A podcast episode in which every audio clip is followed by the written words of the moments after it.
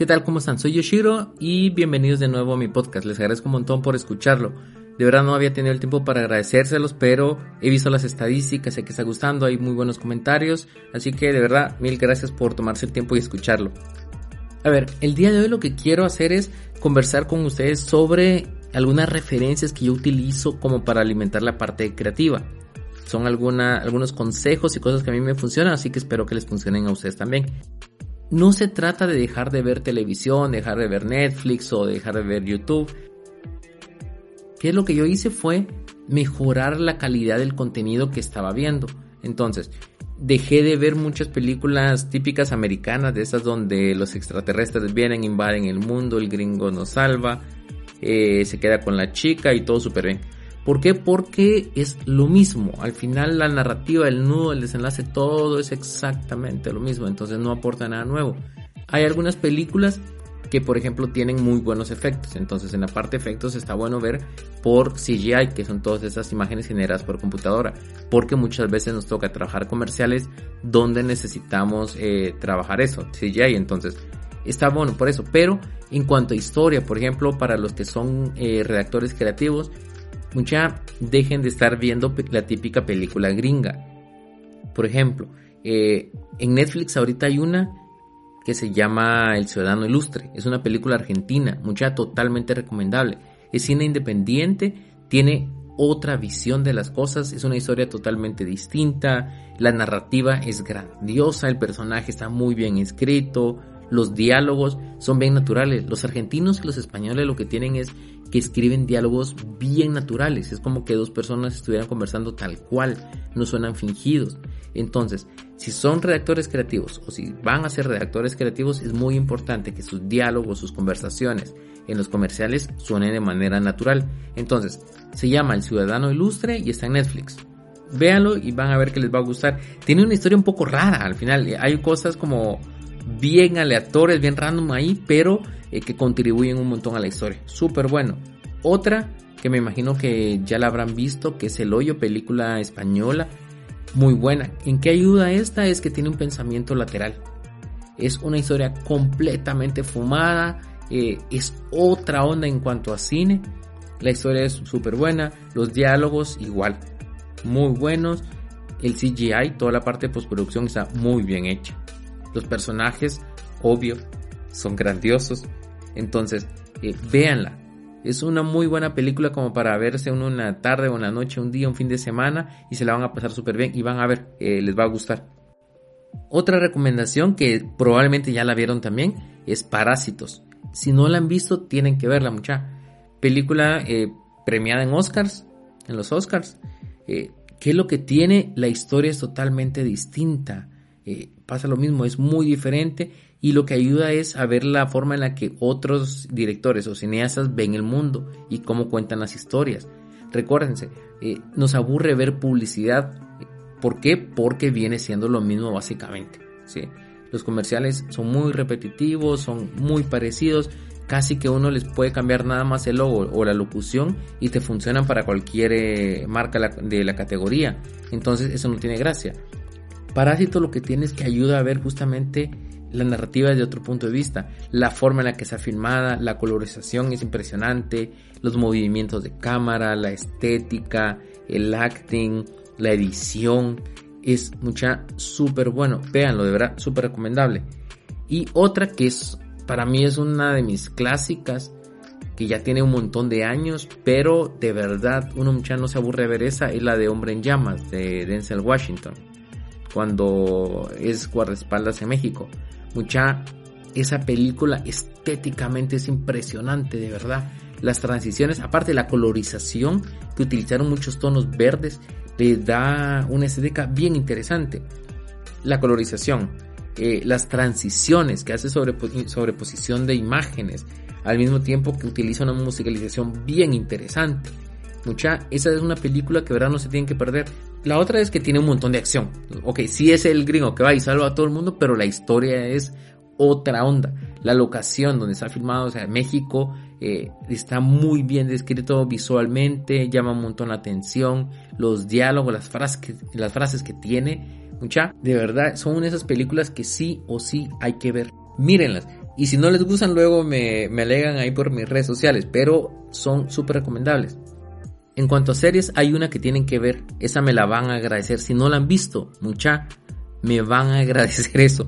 Se llama Afterlife, es de Ricky Gervais, creo que se pronuncia así, que es el cómico. Mucha, de verdad, es una de las mejores cosas que he visto en mi vida. Es impresionante. Es una serie británica escrita por él. No vuelvo a repetirlo porque me cuesta decir, no sé si es Gervais, Gervais, algo así. Ricky Gervais. Mucha, es grandiosa. El trailer es malísimo, es muy malo. Es de los primeros que he visto que el trailer es malo, o sea, que, que la serie es mejor que el trailer. Siempre pasa el contrario. El trailer, si lo ven, parece como que fuera la típica película romántica eh, de Hollywood. no lo es. Es totalmente distinto. Es un tipo al que se le muere la esposa de cáncer y tiene que seguir viviendo. O sea, el tipo tiene que seguir con su vida. Es grandiosa, mucha colorización impresionante.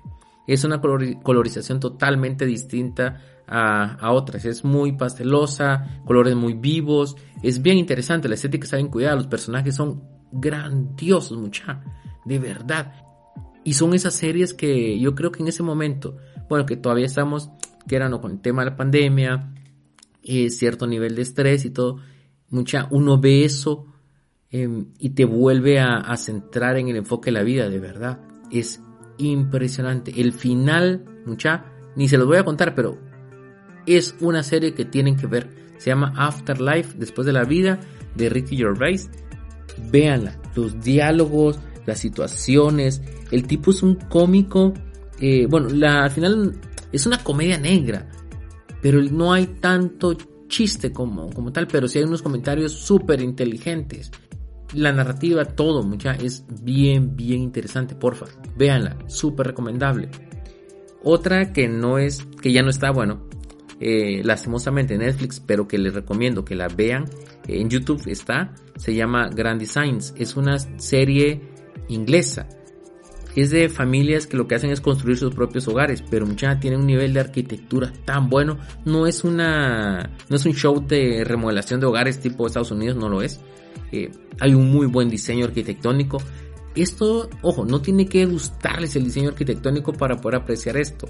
Pero ¿qué les va a ayudar esto? A la parte creativa es a ver otro tipo de tomas, otro tipo de narrativas, ediciones. Muchas las transiciones son súper sencillas, súper sutiles. El ritmo del programa es bien sencillo, bien lindo y te lleva así como todo el proceso y de muy buen gusto. La música, el presentador, eh, los diálogos, o sea, es una es, es, un como documental, ¿sí? No es una serie como tal.